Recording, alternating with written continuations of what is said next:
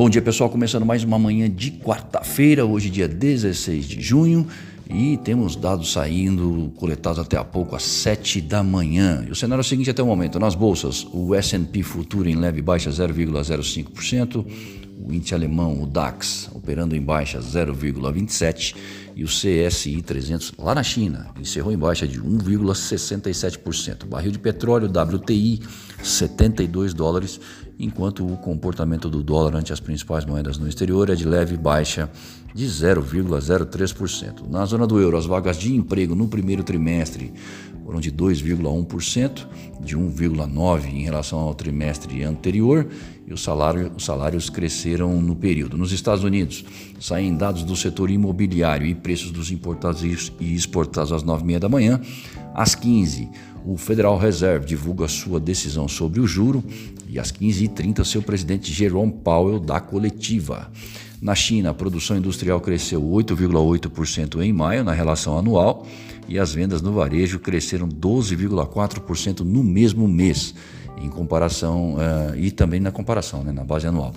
Uh, ambas desaceleraram em relação ao mês anterior, que foi abril. No Brasil saiu o IGP 10 de junho, a segunda prévia do IPCS bem como o prisma fiscal com as previsões para as contas públicas em junho.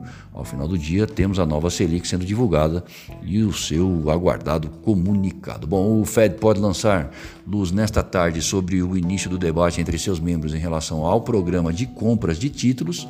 Inflação e crescimento econômico são temas observados pelos mercados, que estarão atentos às atualizações das projeções econômicas do Banco Central Americano a decisão deve contemplar a manutenção do juro na faixa entre 0 a 0,25%, isso às 15 horas, com as atenções à coletiva do JP, o Jerome Powell, na sequência, às 15h30, para a formação das apostas do que pode vir adiante. Lembrando que o crescimento dos empregos no país ainda não é o ideal e a vacinação está em andamento. Até então, a visão é de inflação transitória com meta de 2%, podendo ultrapassar esse patamar por algum tempo.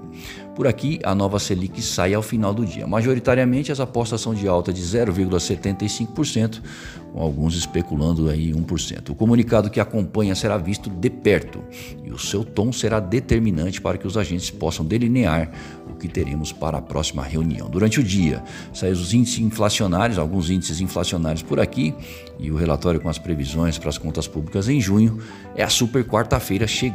Ainda é cedo e até o momento índices futuros sugerem abertura em alta para o dólar no início dos negócios, mas a expectativa é pela agenda da tarde. Lembrando que é, o encerramento para a moeda americana no dia de ontem foi de 5,045 e para o euro foi de 6,1150. Para mais informações e consultas, ligue para nós, 011 911 7711. Acesse ou acesse o nosso site e confiram os nossos serviços. Muito obrigado e um excelente dia a todos. Thank you.